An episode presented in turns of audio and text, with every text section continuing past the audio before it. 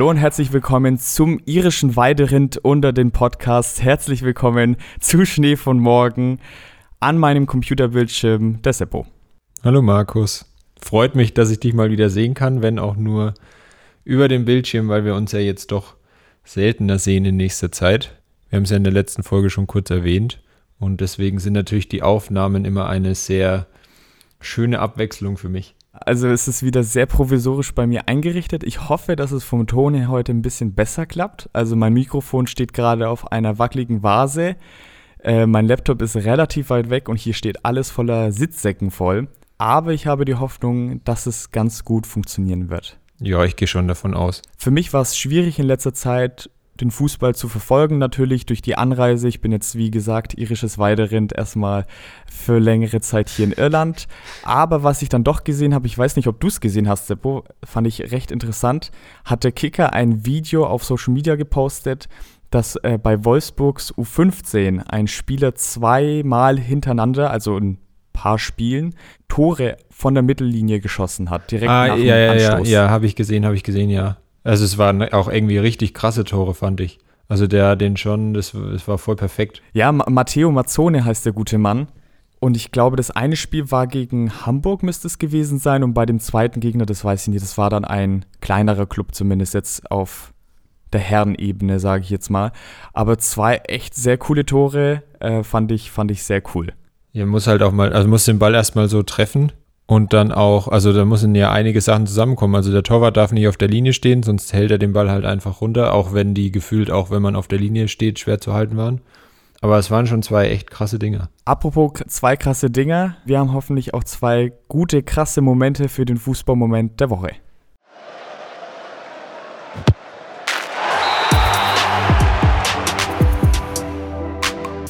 Fußballmoment der Woche nachdem ich weiß, über was du sprechen willst und ich auch weiß, wie viel dir an dem Thema liegt und wie ausführlich du das Ganze wahrscheinlich behandeln willst und ich auch irgendwie seit, dem, seit der letzten Aufnahme oder eben in letzter Zeit irgendwie nichts hatte, was mich jetzt so krass bewegt hat, wo ich sage, das muss jetzt mein Fußballmoment sein, verzichte ich quasi auf meinen Moment und übergebe einfach an dich und werde mich dann einfach auch nochmal ausführlich zu deinem Moment äußern, wenn du dann alles erklärt hast.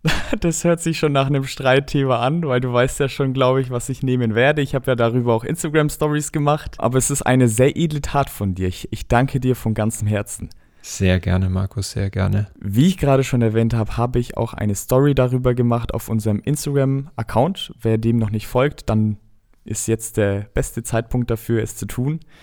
Es geht um diese dritten Trikots von Puma. Ich habe es ja schon, glaube ich, in Folge 1 mal erwähnt.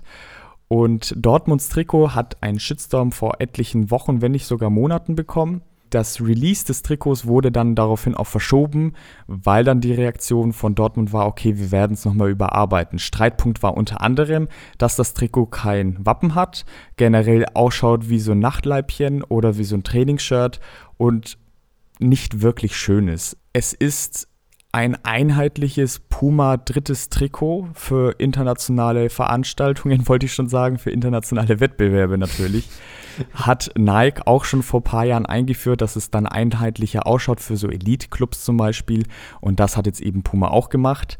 Ich verstehe es natürlich unter den Marketing-Aspekten von Puma sowas zu machen. Schön ist es deswegen trotzdem nicht. Und jetzt war es soweit beim Dortmunder Spiel gegen Besiktas, dass endlich das neue Trikot zu sehen war, ohne dass es wirklich einen Release gab. Und was haben sie an dem Trikot geändert? Man dachte wohl, dass das Design komplett überarbeitet wird, aber anstatt dass dann Dortmund auf der Brust ganz groß äh, prangte, war es jetzt nun BVB 09. Und ganz, ganz klein, ich habe es am Anfang gar nicht gesehen, war gelb auf gelb das Dortmunder Logo, glaube ich, draufgedruckt irgendwie. Aber vom generellen Design war es eins zu eins genauso. Also hat sich gar nichts getan, ähm, was natürlich dann schade ist. Und es gab einen zweiten Shitstorm, dass sich natürlich nicht so viel geändert hat. Man konnte es auch vielleicht erahnen, ist dann erstmal so eine PR-Maßnahme, dass man sagt, ja, kommt runter, wir ändern es noch. Ich habe wirklich daran geglaubt, weil sie eben den Release von dem Trikot auch im Gegensatz jetzt zum AC Mailand, zu Marseille um zwei, drei Wochen verschoben haben, aber es wurde nichts draus. Und da gab es jetzt einen zweiten Shitstorm und das fand ich dann schon dreist. Wie siehst du, Seppo? vielleicht gab es überhaupt so einen richtig öffentlichen Release? Also vielleicht habe ich das auch nicht mitbekommen, aber gefühlt hatten die es doch dann einfach an bei dem Spiel. Ja, genau, das meinte ich eben. Also im Dortmunder Fall gab es kein Release. Und generell hatten sie das Trikot zwei, drei Wochen später an. Also sie hatten in den ersten Spielen noch das Trikot vom letzten Jahr an. Also ich verstehe die Aufregung und ich finde es natürlich auch nicht gut, wenn man sagt, man verändert nochmal was an dem Trikot, wenn es da eben diesen ersten Shitstorm gibt und man dann sagt, ja, Leaks heißen nicht immer, es muss genauso aussehen wie auf den Bildern und wir verändern jetzt nochmal was und dann kommt es eben so, wie wenn man so ein bisschen verdecken wollte, lässt man ein bisschen Gras drüber wachsen und dann kommt es ein paar Wochen später einfach in einem Spiel raus, ohne dass eigentlich jemand was davon mitbekommt und dann ist es halt wirklich eins zu eins dasselbe Trikot, finde ich schon ein bisschen schwierig. So an sich, ja, ich finde auch den, den, wenn man mal darauf noch eingehen will, den Gelbton nicht besonders schön. Aber ah, das ist tatsächlich einer der wenigen Sachen, die ich ganz gut finde. Also sie hatten es ja mal in den 90ern, äh, glaube ja, ich, ja, auch genau. so, so einen grellen Gelbton. Daran soll es, glaube ich, auch erinnern. Den fände ich gar nicht mal so schlecht. Ja, okay. Ich schon. Aber auch sonst, also ich muss ehrlich sagen, ich dachte auch erst, ja, Wappen hin und her, dass man das nicht gut finden muss, aber ich würde das Trikot gern mal in Real Life quasi sehen, dass man in die Hand nehmen, wie deutlich man eben dieses Wasserzeichen ähnliche Wappen sieht wenn man das relativ deutlich sieht, dann sehe ich eigentlich kein Problem dabei. Also dann kann man sich irgendwie nicht darüber aufregen, weil ich meine, es gab schon genug Trikots, wo das, wie die, die Stuttgarter hatten mal ein Sondertrikot, wo das Wappen komplett schwarz mit war, was irgendwie alle voll gefeiert haben. Ja, Klar, die, das ist ein bisschen ja anders, an da war das ja. Wappen wahrscheinlich deutlicher auf dem Trikot als jetzt. Aber ich würde das gern erstmal sehen und dann schauen, wie deutlich das Wappen drauf ist, bevor man da aufgrund von Bildern und Fernsehbildern, wo man das vielleicht einfach nicht so deutlich erkennen kann, dann sagt, es ist gar nicht drauf und sich zu dieser, dieser Ablehnung an dem Trikot so komplett daran aufhängt. Ja, und letztendlich kommt es ja, also ich verstehe es für die Fans natürlich, das ist ein wichtiges Wiedererkennungszeichen oder man identifiziert sich dann mit dem Verein. Für den Rest kann es, denke ich mal, mehr oder weniger egal sein. Die Mannschaft spielt gut oder spielt nicht gut. Letztendlich zählt halt das, was auf dem Platz gespielt wird. Besser gemacht hat es übrigens Krasnodar. Die haben es wirklich nochmal geändert. Die haben auch Puma-Trikots. Und mhm. ihr drittes Trikot hat dann noch ein Wappen bekommen. Also es war dann auch, ich glaube, das Trikot schwarz und hat dann ein grünes Wappen bekommen. Äh, was man dann erkennt, ist auch, glaube ich, nur ganz leicht draufgedruckt. Aber man erkennt es natürlich mehr als jetzt gelb auf gelb. Moin Moin, Zukunftsmarkus hier. Ich melde mich nur kurz aus dem Schnitt, um euch zu sagen, dass es zu diesem Thema noch ein kleines Update äh, gegeben hat. Denn der BVB hat bekannt gegeben, dass es nochmal eine überarbeitete Version des Champions League Trikots geben wird. Und dieses kam dann auch gleich zum Einsatz gegen Sporting Lissabon. Es sieht jetzt so wie bei Krasnodar aus, was ich gerade in der Folge gesagt habe, also dass man dieses Logo leicht draufgedruckt sieht. Ich hoffe, damit können wir dieses Thema ad acta legen. Wollte ich nur als kurzen Nachschub hier mit reinbringen und jetzt geht's auch weiter mit der normalen Folge. Okay, ja, dann, dann ist das dann schon nochmal was anderes. Die vielleicht abschließend noch die beste Szene mit diesen neuen Puma-Trikots war eh, ich weiß nicht mehr, ob das jetzt Nationalmannschaft oder Club war. Fenerbahce war es, glaube ich, wollte es auch noch erzählen, ja. Wo jemand äh, den Torjubel macht und das, das Wappen küssen so will und es nicht findet. ja, das sind natürlich so ganz neue Situationen, die mit so einem Trikot einhergehen, die es davor nicht gab und die dann äh, mindestens für einige Schmunzler sorgen. Sagt man Schmunzler? Ist ja, das ja. ein Wort? Das ist ein ganz normales Wort, ja. Gut, hast du noch was? Ich wollte gerade sagen, das äh, war es eigentlich soweit zu dem Thema. Ihr könnt uns gerne mal schreiben, was ihr vor den Trikots haltet ich bin sehr gespannt, was sich Puma oder auch die anderen Vereine für die nächsten Jahre so einfallen lassen. Nike macht ja jetzt gerade auch ganz besondere Trikots, sage ich jetzt mal, mit ganz besonderem Muster, zum Beispiel das Chelsea Heimtrikot oder äh, Barcelona Champions League Trikot. Ich bin da sehr gespannt. Ihr wisst ja, ich interessiere mich für sowas sehr und halte euch da gerne immer wieder auf dem Laufenden. Aber das soll es jetzt erstmal für diese Folge gewesen sein vom Fußballmoment der Woche.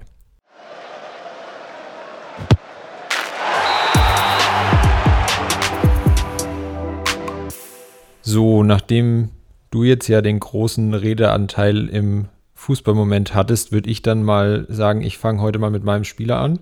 Ja, macht es sehr gerne. Ich bin sehr gespannt. Ja, ich, ich freue mich auch so ein bisschen auf den Spieler, weil davor muss ich mich erst nochmal beim Dani bedanken, ganz treuer Hörer von uns, der mir den Spieler eben empfohlen hat. Und ich dachte erst, ja, Namen habe ich irgendwie noch nie gehört, wer soll das sein? Dann, als ich mich eingelesen habe in den Spieler, habe ich überhaupt nicht verstanden, wie ich noch nichts von dem gehört haben kann oder wie ich den wieder vergessen haben kann, weil er eigentlich perfekt in unseren Podcast reinpasst. Ja, definitiv.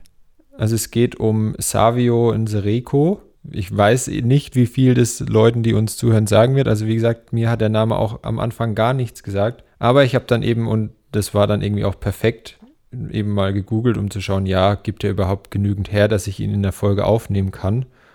Und der erste Artikel, den ich gefunden habe, hatte halt direkt die Überschrift, was wurde aus dem ehemaligen Jahrhunderttalent? Also er ist quasi wie so eine Art Blaupause für unseren Podcast und deswegen freue ich mich sehr, heute über ihn zu sprechen. Und ich hatte tatsächlich auch noch nie so viele Notizen über einen Spieler wie heute. Ich, ich gehe jetzt nicht davon aus, dass es trotzdem viel, viel länger werden wird. Also ich versuche es zumindest. Aber es wirklich wenn man ein Muster machen will für einen Spieler, dann ist Savio Ensereko eigentlich das perfekte Beispiel.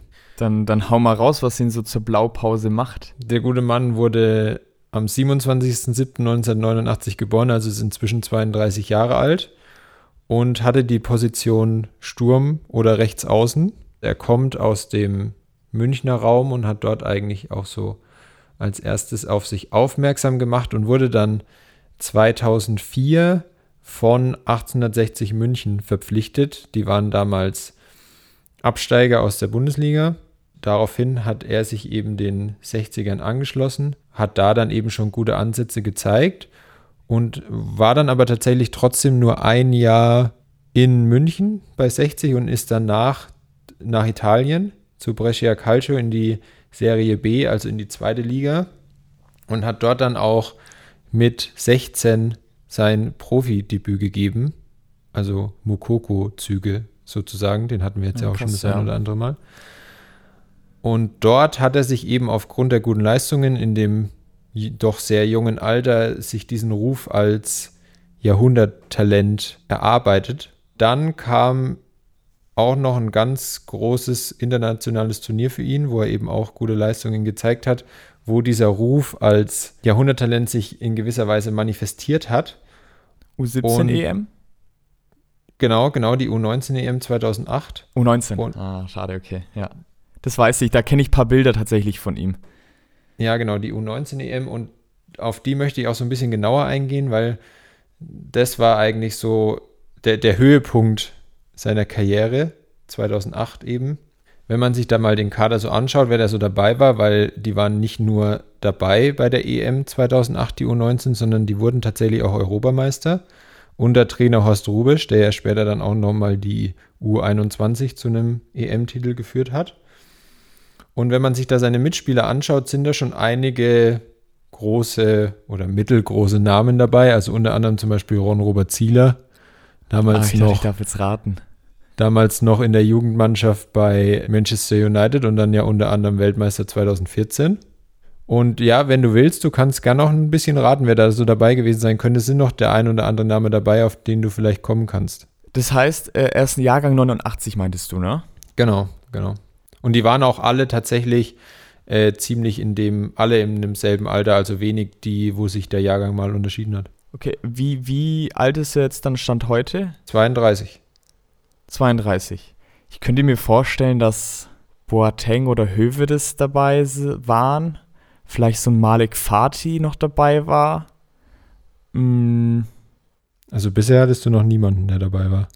Die wahrscheinlich bekanntesten Mitspieler neben Ron Robert Zieler, der eben dann Weltmeister war, die Bender-Zwillinge, Lars und Sven Bender, die damals das defensive Mittelfeld gebildet haben in der U19-Nationalmannschaft. Dann unter anderem Bastian Oczipka, den man aus der Bundesliga kennt, von Frankfurt und Schalke und jetzt Union Berlin. Stefan Reinhardt, Ömer Toprak, Dennis Diekmeyer, Hamburger Legende und jetzt Sandhausen. Dann noch so eine richtige Legende mit Timo Gebhardt war da dabei. Und dann auch okay, zum Beispiel ja. der Latzer, Marcel Risse, der, der Torwart der Mickel, der auch mal beim HSV ah, Risse, war. Risse hätte mir einfallen dürfen tatsächlich. Dann hm. noch, den kennst du bestimmt auch, äh, Richard Zukuda Paso. Oh! Als Stoßstürmer ja, vorne drin. Und er hat auch bei dem Turnier eine wichtige Rolle gespielt. Ich bin dann eben die einzelnen Spiele mal durchgegangen. Er hat zwar in Anführungszeichen nur ein Tor erzielt, aber er hat auch in der Vorrunde hat er alle drei Spiele über quasi 90 Minuten gemacht. Einmal wurde er in der 90. Minute ausgewechselt gegen Spanien, gegen Bulgarien und gegen Ungarn. Dann kam aber das Halbfinale gegen Tschechien. Das ging in die Verlängerung. Da hat er in der 120. Minute der, der Verlängerung da stand es gerade 2-1 für Deutschland, äh, eine gelbe Karte bekommen. Und das war seine zweite gelbe Karte in dem Turnier und deswegen war er im Finale gesperrt. Also ich habe ich hab leider keinen Spielbericht oder ähnliches gefunden, also ich weiß nicht, für was er die gelbe Karte bekommen hat, aber in dem Moment, gerade als Offensivspieler, ist es schon arg dumm gelaufen, wenn man alle Spiele durchspielt und dann da in einem Halbfinale in der 120. Minute die zweite gelbe Karte bekommt. Deswegen war er dementsprechend im Finale gesperrt und konnte dann nicht mitwirken, aber die Deutschen haben dann auch ohne ihn das Ding nach Hause gebracht. Er hat eben über gute Leistungen bei dem Turnier immer weiter auf sich aufmerksam gemacht und hat eben diesen Status als Jahrhunderttalent ausgebaut und ist dann, und dann kommen im Anschluss eine wahre Wechselorgie im Januar 2019 für 8,5 Millionen Euro zu West Ham United in die Premier League gewechselt. Und Ui. wenn man jetzt denkt man so, ja, 8,5 Millionen sind ja jetzt heute eher wenig, aber damals schon eine ganz ordentliche Summe für jemanden, der damals noch nicht mal 20 Jahre alt war. Aber wie ich schon gesagt habe, danach folgt eine Wechselorgie und ich ich habe das ja beim letzten Mal, als ich über Donis Afticay gesprochen habe, schon erwähnt, dass ich da mal mir die einzelnen Wechsel nicht aufgeschrieben habe, sondern einfach einen Screenshot davon gemacht habe. Und dasselbe da musste ich jetzt zwei. das, das musste ich diesmal auch wieder machen, weil er hatte bei transfermarkt.de 32 Einträge seit 2005 bis 2021. Also er hat 32 Mal den Verein gewechselt.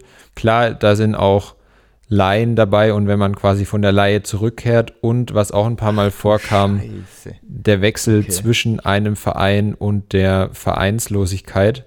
Aber 32 Einträge, ich musste im Browser die, die Ansicht kleiner machen, damit ich den Screenshot machen konnte, damit ich nicht scrollen muss.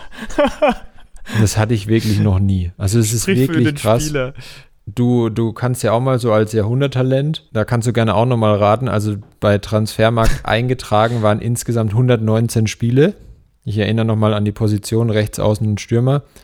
Äh, was meinst du denn, wie viele Tore und wie viele Vorlagen er hatte in 119 Spielen? Ich dachte schon, dass ich die Vereine raten soll, aber mehr als 60 und Brescia war es, ne? Die erste Station in Italien. Genau, ja, Brescia Calcio. Bis auf die hätte ich, glaube ich, nicht mehr hinbekommen. Tore und Vorlagen, beides zusammen? Gerne auch beides zusammen. Das heißt, er hat mit 16 angefangen, hat spielt jetzt vielleicht auch noch, hat so 12, 13, 14 Jahre Karriere gehabt, aber oftmals auch so kurze Stationen. Ich denke, bei West Ham hat er nicht viel gespielt, bei Brescia vielleicht auch nicht so. Also wie gesagt, mal so 100, 119 Spiele insgesamt, die bei Transfermarkt eingetragen sind. Und ich glaube, davon sind die meisten tatsächlich noch im Wettbewerb. Da kann man sich das ja auch nach Wettbewerben aufgeteilt anschauen in der Serie B. Also da ja. hat er, glaube ich, auch wirklich viel gespielt. Also da glaube ich, okay, da hat er dann vielleicht mehr Tore geschossen oder so ein bisschen. Ich gehe mal mit 28 Toren und ich glaube, Vorlagen war er dann eher vielleicht weniger der richtige Mann und sagt dann noch 10 Vorlagen. Also wären wir so bei 38 bis 40 Scorerpunkten. Ja, maximal. Mit den 28 wärst du gut gewesen, wenn du beides zusammengenommen hättest. Und äh, okay. das hat aber noch, das wäre noch zu viel gewesen. Also er hatte 12 Tore und 14 Vorlagen in 119 Spielen. Was für ein Jahrhunderttalent, also danach lief es einfach gar nicht mehr. Bei, bei Brescia ja. lief es noch einigermaßen, aber danach wirklich gar nicht mehr. Und in knapp 16 Jahren, die das hier eben sind, 32 Einträge, das sind faktisch zwei Wechsel pro Jahr, was ziemlich, ziemlich krass ist. Und dann nur 119 Spiele ist nicht viel und dann auch noch nur 26 Torbeteiligungen ist nochmal weniger. Also es lief danach einfach überhaupt nicht mehr. So wie bei meinen Tipps heute eigentlich auch generell. Also sei es jetzt die U19 Europameister als auch seine Tore. Ich hoffe, du hast jetzt nicht mehr so viele Fragen vorbereitet, weil bei mir läuft heute auch nicht so. Nee, da hatte selbst er mehr Treffer als du in der Folge heute. Also er ist dann eben stark. zu West Ham und ist dann acht Monate später aber schon wieder weg und ist zurück nach Italien zum AC Florenz. Dann äh, Das hätte ich noch gewusst. Verdammt. Schau mal, hättest du vorhin mal aufzählen müssen. Scheiße, ich dachte, ich dachte, ich hatte Florenz irgendwie im Kopf, aber ja, äh, fahr fort. Sorry. Ma macht ja nichts. Und dann folgten eben jede Menge Laien auch, unter anderem mal wieder zu 60 oder zu Unterhaching. Bei 60 hat er sich dann, ich liebe ja dieses Wort, weil das irgendwie gefühlt nur im, im Fußball eingesetzt wird, hat er sich zu einem Enfant terrible entwickelt, ähm, weil er da wohl direkt am Anfang einfach mal unangekündigt nicht zum Training gekommen ist. Deswegen wurde der Leihvertrag dann auch nach drei Monaten schon wieder beendet. Und dann war er eben einige Zeit später auch nochmal bei der Spielvereinigung Unterhaching. Dort gab es dann eine unangekündigte Reise nach Thailand, die er einfach mal unternommen hat. Legoland. Ja, ich habe es mir gerade so vorgestellt, dass es dann irgendwie Postkarten von ihm gab, irgendwie, wo er so in dieser Achterbahn sitzt, die Hände nach oben reißt und irgendwie das voll fühlt und dann kam das dann irgendwie raus. Das habe ich jetzt gerade so vor mir gehabt, aber äh, ich dachte jetzt eher so an, hat Jugendspieler mit Dartpfeilen oder irgendwas abgeworfen. Nee. Nee, bei ihm waren es eher die Reisen und nicht zum Training kommen. Und dann später, da habe ich aber leider nicht viel mehr darüber gefunden, muss er dann auch mal oder soll er seine eigene Entführung vorgetäuscht haben. Das hat er dann zwar später bestritten, Oh. aber also Okay, die krass. Skandale häufen sich in der Zeit. Das ist eine krasse Nummer. Okay. Dann hat er so eine kleine Osteuropa-Tour unternommen, also hatte dann Stationen in Bulgarien, in Kasachstan und auch in Litauen zum Beispiel. Hat dort mal sein Glück probiert, hat dann auch nichts gebracht. Und dann ist er 2017 nach wie Bei Lothar Deutschland. Matthäus. Er hat auch sein Glück im Osten probiert, aber da war es mehr mit den Frauen.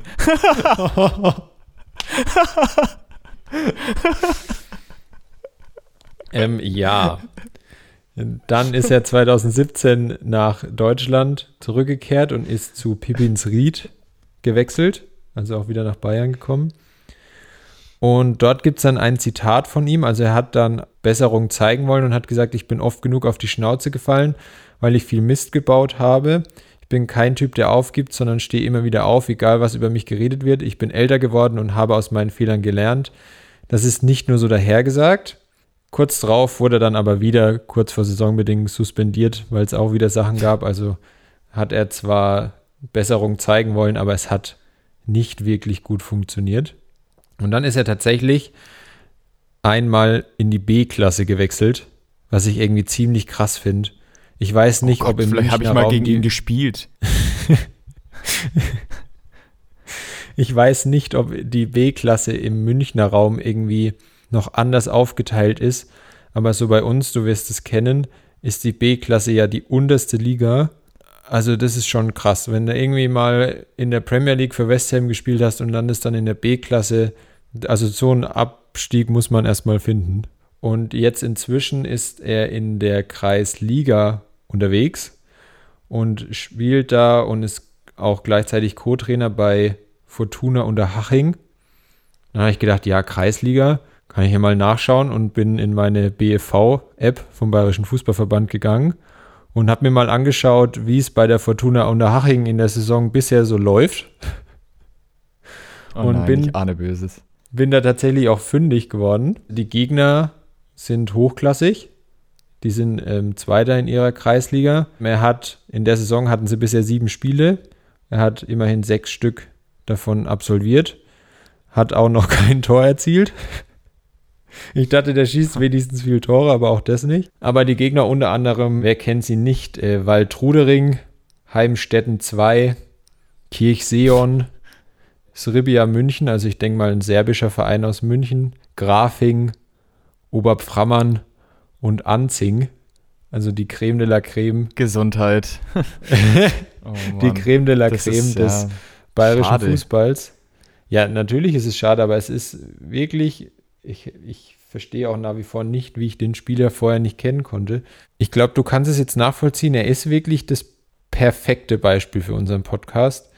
Jemand, der als Jahrhunderttalent gehandelt wurde, seinen Aufstieg hatte bei einer U-Nationalmannschaft, dort Europameister wurde, dann nach England wechselt für eine, ich gewisserweise Rekordsumme damals für 8,5 Millionen für jemanden, der noch so jung war. Und jetzt halt einfach mal in der B-Klasse und jetzt in der Kreisliga kickt und dort nicht mal irgendwie pro Saison dann 30 Tore schießt. Ist schon krass. Mein Witz mit der Achterbahn trifft dann eigentlich auch ganz gut auf seine Karriere zu. Also es ist eigentlich eine ganz gut passende Metapher, wenn man es mal so sieht. Und wenn du jetzt so von den Stationen in, in Osteuropa geredet hast, finde ich, passt es auch sehr gut zur vorletzten Folge von uns, zu Freddy Edu. Der hat es ja dann auch öfters mal noch in Osteuropa und so weiter probiert. Natürlich, ich habe es damals schon erwähnt, für beide Seiten irgendwie so eine Win-Win-Situation. Das wird bei Sereco auch ähnlich gewesen sein, dass du natürlich ein bisschen Publicity für deinen Verein bekommst er kriegt nochmal einen Verein, kriegt ein bisschen Handgeld so drauf. Aber wenn man sich jetzt natürlich auch hier wiederum die gesamte Karriere anschaut und auch diese, diese Vorschusslorbeeren, die er bekommen hat, dass er so früh sein Profidebüt gemacht hat, zur damaligen Zeit, 2008, 2009, es ist schon extrem schade und gerade dieser Punkt, die eigene Führung vorzutäuschen. Ich weiß nicht, ob du da noch mehr Infos parat hast, aber es ist ja schon ein richtig krasser Punkt. Also das ja, Wahnsinn. Da müssen wir wenig vorsichtig sein. Wie gesagt, ich habe da leider nicht, nicht mehr viel drüber gefunden und er hat eben die Vorwürfe auch bestritten. Also müssen wir schon vorsichtig sein, ob das tatsächlich stimmt. Aber ich meine überhaupt, dass es die Vorwürfe gibt, ist schon irgendwie krass. Achterbahnfahrt, ja, wenn es eine Achterbahn ist, die steil aufsteigt und dann nur noch nach unten fährt. Und ja. ich würde nur ein bisschen noch, ich stimme dir da schon zu bei, bei Freddy Edu, nur mit dem Unterschied, dass Freddy Edu schon noch mal ein höheres Level zumindest an Aufmerksamkeit erreicht hat als ja, er. definitiv. Deswegen weiß ich auch nicht, ob das in Osteuropa immer so, ich glaube nicht, dass jemand in Osteuropa mit ihm werben konnte, so wie mit Freddy Adu, das glaube ich eher nicht, aber ich, ich verstehe, was du meinst. Also es ist wirklich, wirklich krass, wie man so gut gewesen sein muss und dann so abfällt und ich meine, er ist ja noch nicht mal, es ist ja jetzt nicht so, dass er jetzt mit 40 in der Kreisliga spielt, sondern er ist ja erst 32. Also er ist ja eigentlich noch in einem jetzt inzwischen gehobenen, aber noch guten Fußballeralter. Er kann noch 20 Jahre Kreisliga spielen eigentlich. Ja, auf jeden so Fall. von meinen Gegnern kenne. ja. Das finde ich auch krass, dass du den nicht kennst oder gekannt hast davor. Ja, vielleicht habe ich irgendwann schon mal was von ihm gehört und habe ihn wieder vergessen. Aber deswegen nochmal herzlichen Dank an den Dani, der mir den empfohlen hat und hat wirklich perfekt gepasst. Kommen wir zu Spieler 2 für diese Folge. Auch hier muss ich äh, Shoutouts äh, rausgeben. Der Ralf hat uns auf Instagram geschrieben, ist, glaube ich, scheinbar Schalke-Fan. Äh, Ralf, schreibt mir bitte, wenn das nicht der Fall sein sollte, aber ich glaube schon. Und der Ralf hat uns auf Instagram Spielervorschläge geschickt und da war unter anderem Alexander Baumjohann dabei. Und ich dachte eigentlich, das ist eine super Idee und den greife ich doch gleich mal auf. Deswegen hier nochmal vielen Dank an dich, Ralf. Heute rede ich über Alexander Baumjohann. Übrigens, ich äh, werde dazu, glaube ich, noch eine Story auch machen über den Aufbau hier. Ich hocke direkt am Fenster und es laufen ab und zu Leute vorbei. Deswegen sollte ich irgendwie mal abgelenkt sein kurz oder jemand an die Fensterscheibe klopfen, weil sie natürlich ein Autogramm von mir haben wollen. Verzeiht mir kurz, dann müssen wir kurz, müssen wir kurz unterbrechen. Die klopfen vielleicht an die Scheibe, weil sie in den Kinoraum wollen und du den blockierst. Das kann natürlich auch sein, ja. Ich habe hier übrigens auch alle Sitzsäcke die ich irgendwie finden konnte hier außenrum, um den Ton irgendwie besser zu machen. Ich hoffe, dass es einigermaßen in Ordnung klingt. Jedenfalls, Alexander Baumjohann, aktuell 34 Jahre alt, spielt im zentralen offensiven Mittelfeld und seine letzte Station war der FC Sydney in Australien. Ich sehe es jetzt schon wieder auf mich zukommen. Wir hatten jetzt schon zweimal dieses Problem. Wir haben Bojan behandelt, der war bei der Aufnahme vereinslos. Was passiert kurz darauf? Er findet einen Verein, Wissel Kobe in dem Fall. Wir haben Donis Afdijay gemacht. Was passiert? Ein Tag, glaube ich, oder? Ein Tag war es nach der Folgenaufnahme. Es, nee, es war sogar am Tag der Aufnahme, nur ich habe hab mir am Tag davor Tag. meine Notizen gemacht. Und dann habe ich halt am Tag der Folge oder nochmal kurz drauf nachgeschaut. Auf einmal steht drin, dass er wieder vereinslos war und ich habe gedacht, das kann jetzt nicht sein. Dasselbe Problem werden wir wahrscheinlich auch bei Alexander Baumjohann haben. Er ist gerade vereinslos wir geben ihm mal drei Tage, dann hat er wahrscheinlich einen Vielleicht ist neuen Verein. Pass auf, es werden sich irgendwann Spieler bei uns melden, die vereinslos sind und dann sprechen wir über die und dann haben sie einen Verein. Ich, eigentlich finde ich auch, dass wir so Beraterhonorare einstreichen sollten für jeden Spieler, den wir hier nennen, weil scheinbar, scheinbar läuft's ja. Geboren ist Alexander Baumjohann im Ruhrgebiet und das Lustige ist, du wirst ja seinen Werdegang auch so ein bisschen kennen, ist, dass er immer Fan vom BVB war. Damals noch mit schönen Trikots, mit Wappen drauf, aber er war, er war immer, er immer Dortmund-Fan. Er ist in Waldrop geboren, es ist genau zwischen Dortmund und Gelsenkirchen und ich habe dann mal nachgeschaut, wie nah es denn zwischen den zwischen Städten so ist. Und nach Gelsenkirchen braucht man 27 Minuten und nach Dortmund 25 Minuten. Also es ist ziemlich knapp, aber dadurch natürlich dann auch die zwei Minuten verständlich und wahrscheinlich auch, weil es damals vielleicht nicht, aber wenn man es jetzt heute betrachtet, der erfolgreiche Verein ist, kann man es auf jeden Fall verstehen. Und hier im Fall Alexander Baumjohann haben wir jetzt kein Jahrhunderttalent oder irgendwas dergleichen. Wir haben ein sehr gutes Talent, aber ein Hype gab es damals mitnichten. Also überhaupt nicht, konnte nicht die Rede davon sein. Er war ein sehr guter Jugendspieler und hat dann in der Jugend auch Angebote bekommen, unter anderem von Schalke. Und das hat er dann auch gleich angenommen tatsächlich. Also er ist nicht zu Dortmund gegangen, denn das Dortmunder Angebot kam scheinbar laut Quelle nur einen Tag später. Ich weiß nicht, ob das so eine Urban Legend ist, aber das finde ich natürlich ein bisschen unglücklich und vor allem, wenn du Dortmund-Fan bist, aber scheinbar hat ihm das nichts ausgemacht. Wenn er so ein richtig wahrer Dortmund-Fan wäre, dann wäre er niemals zu Schalke gegangen. Das kann sein. Ich stelle mir das vielleicht auch so vor, wie diese Spieler, die in die chinesische Liga wechseln und dann sagen, hey, ich habe hier immer Bettwäsche und so geschlafen. vielleicht, vielleicht ist das so ein Ding bei ihm. 2006 hat er dann sein Debüt bei den Profis gemacht, hatte aber eher einen schleppenden Start und war nur Rotationsspieler. Und das ist so ein Faktum, was bei Alexander Baumjohann immer wieder vorkommt, dass er einen schleppenden Start aufgrund von unterschiedlichen Faktoren bei einem Verein hat. Aber darauf werde ich nochmal zu sprechen kommen. Das ist eben auch bei Schalke passiert war nur Rotationsspieler und ist dann 2007 für 250.000 zu Borussia Mönchengladbach gewechselt. Ich wollte gerade sagen, ich wusste gar nicht, dass er sein Profidebüt für Schalke gegeben hat. Also ich war immer der Meinung, dass der vielleicht auch in der Jugend bei Gladbach war. Tatsächlich wusste ich das auch nicht. Also klar, dass er bei Schalke mal gespielt hat, das wusste ich schon, weil ja, er genau. eben danach nochmal bei Schalke gespielt ja. hat. Aber bei seinem Debüt ist er ähm, für einen Brasilianer eingewechselt worden, Kannst du dir denken, wer es gewesen sein könnte? Äh, Lincoln. Ja, richtig, richtig. Ja, ja machst mir nichts vor. also bei dir läuft es heute besser und die waren scheinbar danach noch in Kontakt gestanden, da komme ich später nochmal drauf zurück, denn er hatte dann, oder Alexander Baumjohann sollte dann noch Stationen in Brasilien haben und da hat ihm auch wiederum Lincoln geholfen, da einen Verein zu finden. Jedenfalls war auch sein Start dann bei Gladbach relativ schleppend. Sie stiegen dann aber in dem Jahr als Meister dann in die erste Liga auf. Also es war zu der Zeit, wo Gladbach gerade in der zweiten Liga war. Also ist auch natürlich schon ein bisschen äh, länger her. In dieser Meistermannschaft, ich habe jetzt gleich die nächste Frage für dich. Also halt mhm. dich fest. In dieser ja. Meistermannschaft gab es zwei Spieler, die besonders herausstachen. Es war zum einen ähm, Alexander Baumjohann. Und wer war der zweite Spieler? Marco Reus. Ah, fast. Selber Vorname? Marco. Lone Army. Lone Army? Mark. Du bist so nah dran.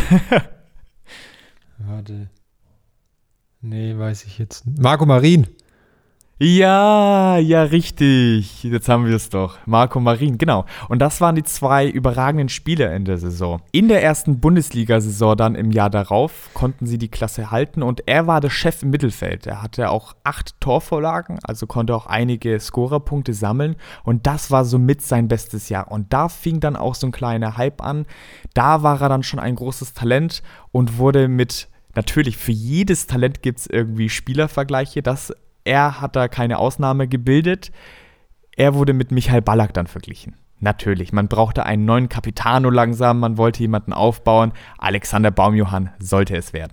Aber das ist, also der Vergleich, den finde ich schon, also sowohl Spielweise, auch wie der Ballack in jungen Jahren gespielt hat, als auch so Körperbau und der Baumjohann ist ja jetzt nicht der größte Spieler und der Ballack war ja schon immer für seine Kopfballstärke bekannt.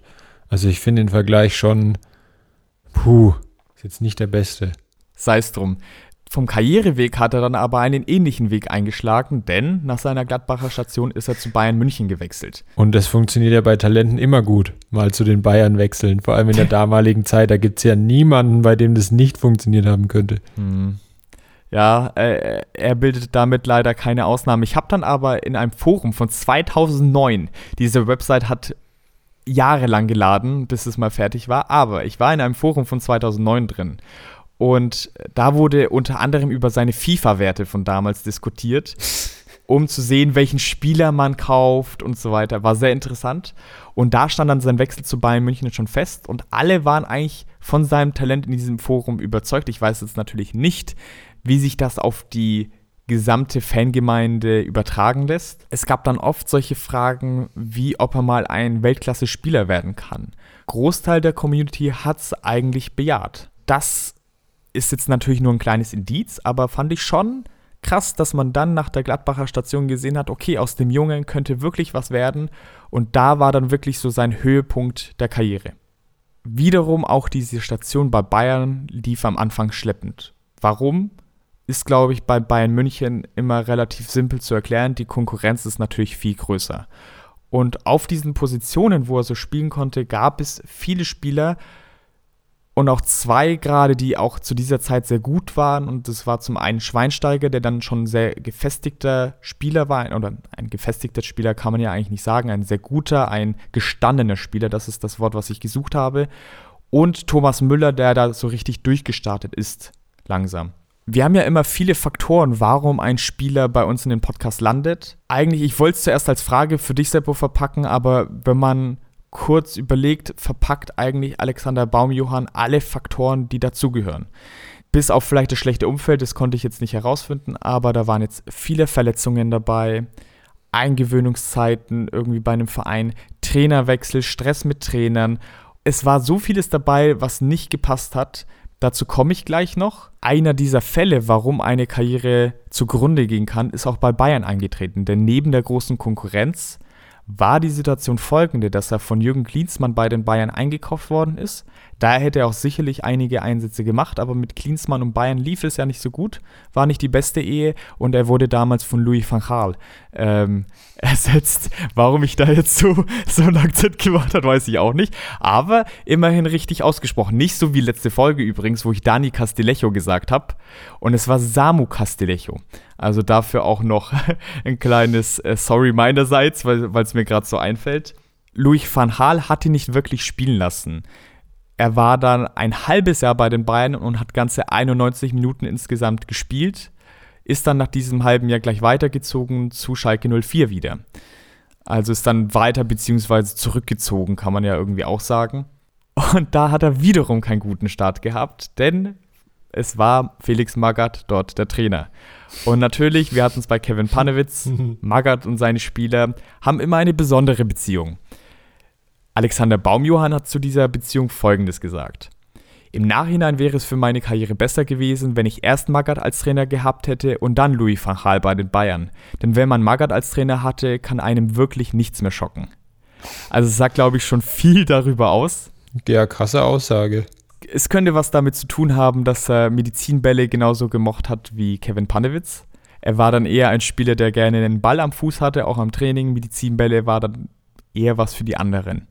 Zu seinem Glück in dieser großen, ja, in so einem großen Knick in der Karriere kam es dann zu folgendem Szenario, dass im März 2011 Ralf Rannick bei Schalke Trainer wurde. Und das war eigentlich eine sehr erfolgreiche und gute Zeit, auch für Alexander Baumjohann denn der ließ ihn gleich spielen. Hier hat er dann auch gleich wieder starke Spielerleistungen gezeigt. Er ist aufgeblüht, hat gute Spiele gemacht. Und ich finde, da ist es auch interessant, wie stark Spielerleistungen vom Trainer oder vom Umfeld allgemein, auch das sportliche Umfeld, abhängig sind. Ich glaube, ein ganz gutes aktuelles Beispiel ist Anthony Modest. Den streichelst du zweimal an der richtigen Stelle und das meine ich jetzt gar nicht so sexuell, wie es vielleicht klingt. Junge. Und er schießt, und er schießt jedes Spiel Tore. Es ist Wahnsinn. Von denen hast du ja die letzten zwei Jahre wieder wenig gehört. Und auf einmal blüht er total auf. Und so war es bei Baumjohann auch. Ein gutes Beispiel, ein sehr gutes Beispiel für seine guten Leistungen war das Champions League Viertelfinale gegen ah, Inter Mailand. Ich habe gehofft, dass das Spiel kommt. und dazu habe ich auch einen Spielbericht gelesen. Es ist ja 5 zu 2 ausgegangen. Ich habe mir eine russische Zusammenfassung, die 12 Minuten ging, auch angeschaut. Ein sehr gutes Spiel. Das Wunder von Mailand. Angefangen mit ja. diesem, mit diesem äh, fast Mitlinientor von Stankovic, als Neuer den Ball wegköpfen muss. Und das Richtig. dann einfach so Größen wie Raoul für Schalke noch gespielt haben oder auch Edu im Sturm, der ja. gefühlt in den Spielen gegen äh, Inter Mailand zum besten Stürmer der Welt wurde. Wirklich ein richtig geiles Spiel. Ich kann, also das habe ich damals tatsächlich auch live gesehen, glaube ich, und es war wirklich richtig geil. Ich habe es auch noch ganz vage in Erinnerung. Was ich nicht mehr in Erinnerung hatte, war, welche in Anführungszeichen Legenden neben Edu noch auf dem Platz standen. Und das wäre jetzt meine, meine Frage an dich gewesen. Ja. Äh, Hans Sapai. Richtig, ja. so gut. Es ist so gut. Äh. Und es ist jetzt, also der letzte Spieler, den ich jetzt zumindest noch aufgeschrieben habe, ist jetzt keine Riesenlegende. Aber er hat ein Bombenspiel gemacht zu der Zeit. Und es glaubt man gar nicht. Also eigentlich auch ein geiler Spieler. Papadopoulos auf der ah, 6. ja, stimmt, ja, natürlich. Richtig krass, noch richtig jung, ist so weit entfernt. Also ich hätte ihn mir damals in der Mannschaft gar nicht vorstellen können. Der sieht jetzt noch nicht so alt aus, finde ich. Aber sei es drum. Baumjohann hat auf der linken Außenbahn in diesem Spiel gespielt und hat zwei Tore vorbereitet. Es war eines seiner besten Spiele überhaupt in seiner ganzen Karriere. Und da dachte man so, yo, der Junge ist da richtig, es wird richtig gut laufen. Sie haben dann ja auch mit Schalke den DFB-Pokal gewonnen. Ist auch gerade aktuell in der Situation sehr weit entfernt, muss man sagen. Gegen Duisburg damals, ne? Ich glaube 5-0. Ich weiß den Spielstand nicht mehr, aber es äh, muss gegen Duisburg gewesen sein, genau. Ich glaube 5-0. Problem für ihn war, oder eine Gesamtsituation, dass er sich nicht lang anhalten durchsetzen konnte und ist dann nach Kaiserslautern gewechselt zum Betzenberg. In die zweite Liga war dort wiederum absoluter Führungsspieler konnten dann aber 2012, 2013 sind wir gerade, konnten sie nicht in die erste Liga aufsteigen. Dann weitergezogen 2013 zu Hertha. Ist gefühlt gar nicht mehr so lange her für mich. Also zu seiner Hertha-Zeit kann ich mich sehr gut an Alexander Baumjohann erinnern. Nichtsdestotrotz schon acht Jahre her irgendwie. Und ich habe es vorhin ja schon mal erwähnt, neben dem Faktor Trainer kommt noch ein zweiter Faktor hinzu, Verletzungen. Denn zu seiner Zeit bei Hertha hat er zwei Kreuzbandrisse erlitten und das ist halt schon, das ist halt schon richtig hart. Dementsprechend konnte er nicht so richtig in die Mannschaft wieder reinfinden und Vielleicht ein kleiner Side-Fact: Er hat eine brasilianische Frau, was jetzt seine nächste Station ein bisschen erklären dürfte, denn er ist dann in die brasilianische Liga zu Coritiba gewechselt. Dort war er dann aber auch sehr oft verletzt, hat aufgrund dessen sehr wenig gespielt, ist dann zu der nächsten brasilianischen Station zu Vitoria weitergewechselt. Doch da ist scheinbar, das wusste ich nicht, die Gegend sehr gefährlich. Also es ist in Brasilien eine sehr gefährliche Gegend, ein sehr gefährlicher Ort. Da haben sie sich dann dementsprechend nicht so wohl gefühlt, sondern weitergezogen. Fand ich jetzt im ersten Moment, ohne in der Situation drin zu stecken, ein bisschen komisch, denn normalerweise weiß man ja, wo man hinwechselt und kennt so Perfects. Ja, wie dem auch sei, hat es da auch nicht so geklappt und jetzt sein nächster kontinentaler Wechsel zu Western Sydney Wanderers unter Markus Bubble. Das heißt, er ist nach Australien gewechselt und es lief eigentlich auch gar nicht mal so schlecht. Sind Achter geworden. Also wenn man es unter englische Verhältnisse sieht, Achter von 20 wäre es ganz gut. Problem bei der ganzen Sache ist, in der australischen Liga gibt es nur elf Mannschaften. Dementsprechend war es eher so semi-erfolgreich. Der war gut, und der war wirklich gut. Seine erste Station bei den Sydney Wanderers endete dann dementsprechend nicht so erfolgreich. Und weil er es ja eh nicht so mit konkurrierenden Vereinen hatte, eigentlich hat er geplant, eine ganz andere Station anzunehmen, aber er hat dann ein Angebot vom Sydney FC bekommen. Also der konkurrierende Verein. Muss man wenigstens nicht umziehen. Ja, stimmt. Das ist ein großer Pluspunkt. Und war dann beim Sydney FC ein wichtiger Akteur. Ich hätte mir jetzt vorstellen können, wenn er länger in Australien geblieben wäre, dass er der nächste Thomas Bräuch hätte sein können. So vom Beliebtheitsgrad in Australien war er ja auch sehr beliebt. Letztendlich ist weder ein neuer Thomas Bräuch noch ein Michael Ballack aus ihm geworden, aber er hat trotzdem eine ganz okay Karriere hingelegt. Wie gesagt, letztendlich jetzt nicht der, der nächste Leader für, für Deutschland gewesen. Das war's von Alexander Baumjohann von mir. Ja, auch sehr interessant. Also ich habe den dann auch So nach seiner Schalke-Zeit eigentlich, also der zweiten Schalker-Zeit, da eben um 2011 rum, habe ich dann auch nicht mehr viel von ihm mitbekommen. Ich habe dann auch schon gewusst, dass der in Australien war, aber auch nicht, dass er dann, auch dass er unter Bubble gespielt hat, aber nicht, dass er jetzt dann quasi in Sydney den Verein gewechselt hat. Vielleicht war auch irgendwo Thomas Preuß so ein bisschen sein Vorbild, dass er gesagt hat, er wechselt nach Australien, weil das bei dem so gut funktioniert hat. Thomas Preuß ist ja auch so ein Spieler, den ich weigere mich da so, den als gescheitertes Talent zu sehen, aber ich würde so gern mal über den in dem Podcast sprechen weil ich den seine Geschichte so cool finde. Da müssen wir irgendwie mal eine Sonderfolge machen, weil, weil ich finde, dass der in, gerade in Deutschland. Oh, ich sehe den Folgentitel vor mir. Ich bin ein Star, ich will dahin oder sowas. dass, dass der in Deutschland bekommt er einfach viel zu wenig Anerkennung für die Sachen, die er dort geleistet hat, dass ich da eigentlich gern mal drüber sprechen will, aber das irgendwann anders. Wir, wir, werden ja dann jetzt demnächst sehen, wahrscheinlich, wenn wir jetzt die Folge gleich beenden und dann auf transfermarkt.de gehen, wo Baumjohann jetzt spielt. ja. Aber bin mal gespannt, ob es noch Stationen gibt. Wann, wann hast du gemeint, wie alt ist er jetzt? 34? Yep. Vielleicht gibt es irgendeinen B-Klassenverein, der ihn will. Vielleicht kann er mit Nesereko zusammen spielen und dann in der Kreisliga ordentlich äh, das Ding rocken. Fand es auch, wie gesagt, dadurch, dass ich seinen Weg, ich hatte irgendwie das mit Kaiserslautern nicht mal mehr so richtig im Kopf. Ja, ich total gar nicht. Was auch, und ja, er passt halt, er, er passt in diese Riege. Man kann über sie sprechen, weil irgendwie jedes Talent, was mal gut war und dann zu den Bayern geht, kann man gefühlt dazu zählen. Ähm, deswegen passt er auch echt gut rein, finde ich. Was auch gut reinpasst, ist jetzt wahrscheinlich so langsam das Ende dieser Folge, denn wir haben ja beide unsere Spieler vorgestellt. Und ich habe langsam Hunger so ein bisschen und es laufen hier ganze Zeit wirklich Leute vorbei und, und winken mir zu. Ähm, wahrscheinlich äh, sind sie schon alle Fan, große Fan dieses Podcasts.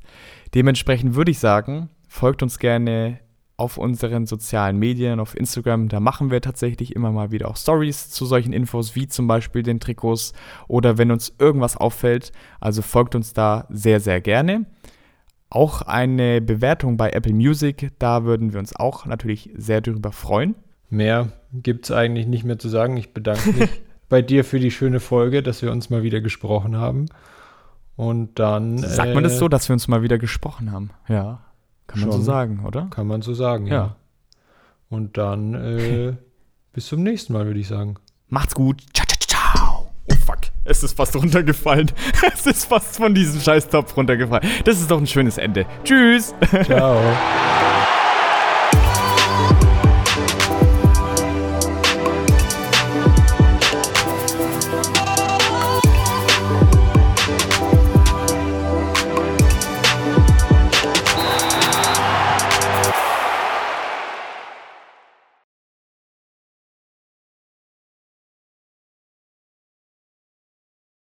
Aber das soll es jetzt erstmal für diese Folge gewesen sein vom Fußballmoment der Woche.